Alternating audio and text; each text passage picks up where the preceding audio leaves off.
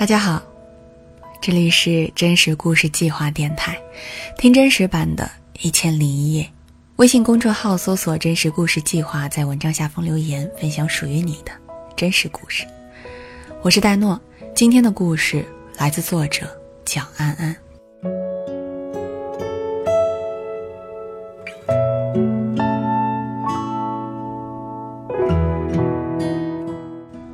当丈夫。吃着我给他挑过刺的鱼片粥，平静地说出“我要跟你离婚”的时候，我还是忍不住爆发了。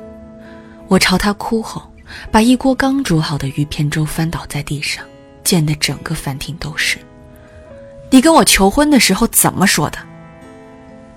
他被烫到，骂了一句脏话，没有回答，就这么摔门走了，留我一个人抱着桌子，哭得歇斯底里。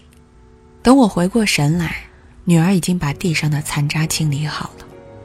她看着我说：“妈，过不下去就离婚吧。”女儿还小，才会把离婚这两个字说的那么容易。结发夫妻不比小年轻，那么多年打断骨头都还连着筋，所以就算丈夫提出离婚，我也不想离，不想把伺候了那么多年的丈夫让给别人。她对此并不意外。那行，你慢慢想吧，反正不着急。那段时间，我连饭都没心思做，也不管女儿会不会饿肚子，整天抱着结婚证坐在床上哭。女儿坐到床边劝我：“妈，别哭了，我手机里有他们亲密的照片，还有录音，就算你跟他打官司都不一定输的，你抓好手里的房子和钱就行了。”我听了这话，冲他大喊。你闭嘴！你就这么盼着我和你爸离婚吗？是不是要让那个女的给你做后妈？女儿笑了，可能气笑了。凡事预则立，不预则废。我爸有备而来，你却想他手下留情，早晚人财两空。我直接把枕头往他脸上扔。他让我认清了一点，甚至残忍地告诉我真相：他早就发现了爸爸出轨。甚至更早之前，他就当着他的面打电话给情人了，而且还不是现在这个。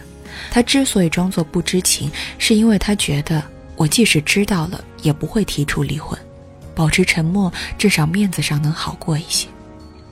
他猜对了，哪怕当时他告诉我真相，我也会用他做借口，或者用二十年的感情做借口，反正我就是不会离婚，因为我害怕。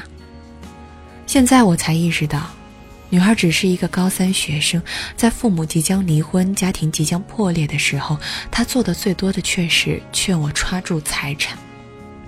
在她说出这样的建议之前，我还以为她所有的心思都放在了学习上。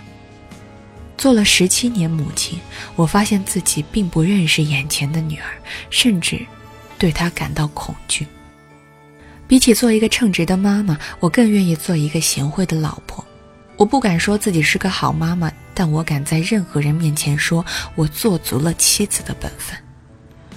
婚后二十年里，只要我在家，前夫就没碰过任何家务，只要给自己洗澡就行了。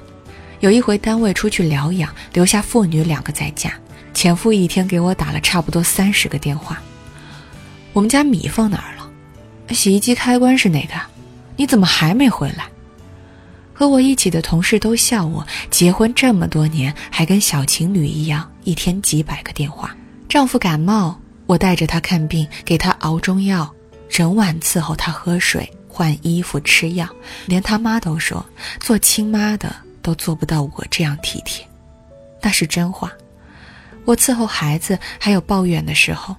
但对前夫，我是全心全意的付出。有一回，他要很晚才能回家吃饭，我就和女儿先吃了。吃之前，我把没刺的鱼腩和细嫩的菜心都夹了起来，女儿反而吃的是多刺的鱼背和发黄的菜叶。女儿看了看留起来的好菜，又看了看我，最后好像开玩笑一样说：“我们家的确是独生子女家庭，只不过……”独生的不是我，爸爸才是妈妈的亲儿子，我只是个外人。成年人都不喜欢自己的小把戏被揭穿，我当时就把脸拉了下来，说他不知道感恩，说一些我是亲妈怎么不疼他了，爸爸在外面工作那么辛苦，吃点好菜怎么了之类的话。对我的偏心，我女儿似乎没有太大的意见。她的样子和她爸一样，是一个模子里刻出来的，天生有一张乖巧的脸，除了说话就看不出别的情绪。上小学以前，哪怕天天带他的是爷爷奶奶。我下班之后回到家，他一定奶声奶气的把所有的注意力都给我，他总是围绕着我转，想摸我的头发，想抱抱我，想亲亲我，想讨好我，让我夸夸他。但我那个时候心急，不知道出差在外的丈夫什么时候给我打电话，对女儿总是不耐烦。他抱着我的腿，我就一把推开他，嫌热。他笑眯眯的跟我说话，我也推开他，嫌吵。怎么生的那么缠人？妈妈做事那么辛苦，给妈妈一点休息的时间都不行。我经常这么说。等到她长大一些，就成了那个我不熟悉的女孩了。她总是忙着做功课，做自己的事。我支持他有自己的空间，毕竟我连小升初怎么派位都没弄懂。就更不说复杂的中考填报志愿、高考选文理科了。跟朋友出去吃饭、逛街，谈起各自的女儿，他们都显得很焦虑。其中一个银行里的高管，光为孩子补习英语就花了几十万，还觉得对不起孩子。我当时就应该下定决心把孩子送到美国去念高中。他常常这么埋怨自己，明明喝的是酒楼里的普洱。他喝出了白酒的气势。每到这个时候，我就觉得我女儿给我长脸了。从小到大，我没给她花过一分钱的赞助费，就光为省钱这一点，我女儿不知道胜过他们女儿多少。小升初的时候，女儿拼命努力拿到一个喜欢学校的名额，但要多花十万块。我不想花这个钱买学位。正想着怎么跟女儿说的时候，女儿已经擦干了眼泪。挤出笑容对我说：“不费那个钱了，我自己也能考重点班，自己也能考好高中。我不觉得让女儿自己长大是什么坏处，因为我跟我妈也并不亲密。但到了离婚这个时候，我才发现，唯一可以依靠的，就是我的女儿。向我摊牌后的一个月，前夫说他想回家一趟，我以为他回心转意了。”准备了一桌子好菜等他回来吃饭，女儿只是默默地看着我。一会儿要叫爸爸，知道吗？我吩咐女儿。哦。然而，我等来的却是一个更大的惊喜。丈夫耀武扬威地告诉我，情人怀孕了，他确定一定是个男孩。我一时间不知道该怎么办，转身跑回厨房，拿出刚刚用过的菜刀，指着他。丈夫呆坐在那里，傻眼了。女儿瞅准机会，一把抱住我的腰，一边哭一边喊：“杀人犯是要坐牢的，不值得。”丈夫趁这个机会连忙开门就跑了。女儿先跑了出去，把门关了，再回来一边擦眼泪鼻涕，一边对我说：“妈，不离婚不行了。爸真的有了二心，他那么重男轻女，肯定要把所有的钱都留给男孩的。我们难道还要便宜小三吗？”他的话击中了我。这么多年来，我省吃俭用下的所有夫妻共有财产，我怎么能用自己的辛苦去便宜别人？我终于做出了决定，离婚。我和丈夫谈的离婚条件是净身出户，这也是女儿的意见。我从来不知道他是一个这么决绝的人，这么建议，其实跟断绝父女关系没什么两样。但我还是有些担心，希望女儿能够跟他爸和平相处，但女儿却显得无所谓。反正我爸本来也就不喜欢我，他爱怎么想就怎么想吧。说完，他递给我一张纸，不知道是他什么时候准备好的离婚协议书，让我检查一下有没有错漏。他又叫我看微信，他把办离婚的流程和去婚姻登记处的路线都给我发了。从我结婚那天起，我就没想过离婚，更没想过要怎么保全自己的利益。是女儿一步步学来了。他说：“我做，女儿负责做那个永远冷静的人。离婚的过程焦灼而漫长。丈夫打电话来骚扰我，女儿会走过去把电话挂掉。走到这一步，事情不会更坏了。要着急也是他们着急。女儿劝我耐心一点，毕竟对方怀着孕，等不了的。到那时候，不管多苛刻的离婚条件，她都得答应。女儿这么跟我说的时候，我觉得背脊一阵阵发凉。想不到她居然还有这样的谋划。如果她站在她爸那边算计我，不用花多少心思，我就该败得一败涂地了。我从来不曾想过女儿的城府居然那么深，一时间心里不知道该高兴还是害怕。丈夫果然没顶住压力，又一次约我谈离婚条件。但是他压根就没觉得自己做错了，还觉得我无理取闹。他见我这回冷静了，反而威胁我：“我要把东西都砸烂，看你留得住什么。”我没想到在一起这么多年，前夫还能说出这样的话，心里又委屈又怕。女儿这时候又被他气得笑了：“你要砸，我不拦你；你什么时候来砸，我什么时候开门等你。我们家里还有什么东西？”不都被你老人家搬给小三了吗？他爸被他气得浑身发抖，一句话都说不出来，再次摔门走。女儿骂走他之后，我的心情好了许多。比起有贼心没贼胆的前夫，女儿更像是孤注一掷的亡命之徒。后来的离婚会谈，前夫的语气已经软了，叫我手下留情。我也不想拖了，就跟女儿说。还是留点情分，跟你爸再好好谈谈，留一套小一点的房子给他好了。不行，那小的得留着收租，不然我们吃什么？女儿拒绝的不容商量，她的表情像是在开玩笑，但我知道她是认真的。我对她的害怕一下子就到了顶峰，一句话不经脑子脱口而出：“你这个人怎么这样？那是你亲爸，你怎么还能那么绝情呀？”她愣住了。当时他看我的眼神，我一辈子都忘不了。他还在笑，很努力的笑，想要自己看起来坚强一点，但眼睛里已经有了眼泪。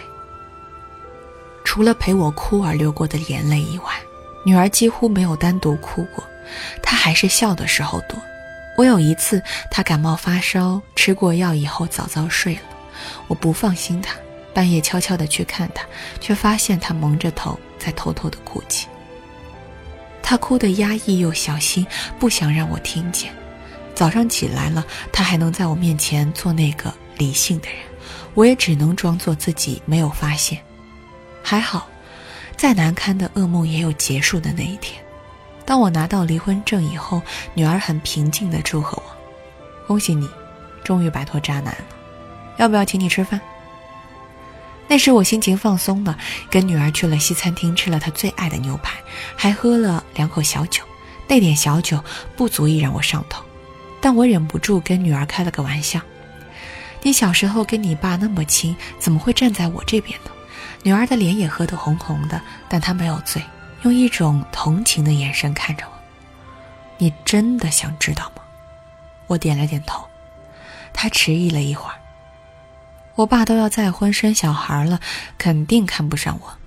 但是，你不会再结婚，就算再结婚，也不会生出小孩了。他无非就是想给自己一点保障，让自己不用那么委屈。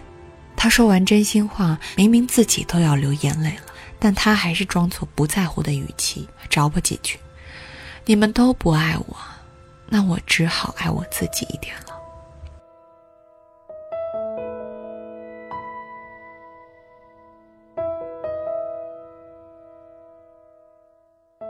现在女儿已经大学毕业，二十好几了，人长得也还不错，就是不谈男朋友。我想找她聊聊恋爱的事，但她也忙，一早出去，晚上才回来。我只能在吃饭的二十分钟里和她聊聊。女孩的青春很短的，你别整天闷着，赶紧找个谈谈。带个女孩回来怎么样？她像是开玩笑。又更像是挑衅。每到这个时候，我会想起女儿不好对付。就算我是亲妈，我也不知道她想表达什么，但我知道，如果我跟着他的话走，今天又是白谈了。你爸虽然不是个好东西，但总有好的。再说了，我又不是保守的人，实在觉得不合适，你可以离婚嘛，生一个孩子再说。他放下筷子，看着我，又露出那个我很熟悉的笑容。我以为他又要向我发难，说我们自己婚姻都不幸福，还来管他。结果，他只是淡淡的说了一句：“妈妈，你什么都不知道。”他把吃过的饭碗放进水槽走了。没错，我对我女儿想什么、想做什么都不了解。现在我唯一敢说自己了解的，只有女儿吃饭的口味。好吧，其实对此我也没有什么十足的把握，因为她有时候会买一些味道很奇怪的零食放在嘴里嚼。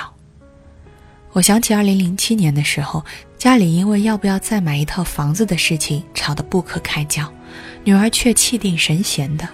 后来跟女儿闲聊的时候，我才知道，她不是怕，是因为她有钱。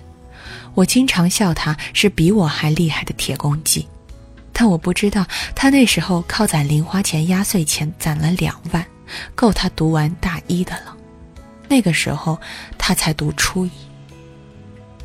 我们从始至终也没有给过女儿安全感。这个从我肚子里出来，在我身边长大，总是笑眯眯的女孩，并不是我想象中乖巧又听话的样子。我不知道，他是怎么忍受被忽略的痛苦成长起来的。但我知道，剥夺了他作为天真少女权利的人，有我一个。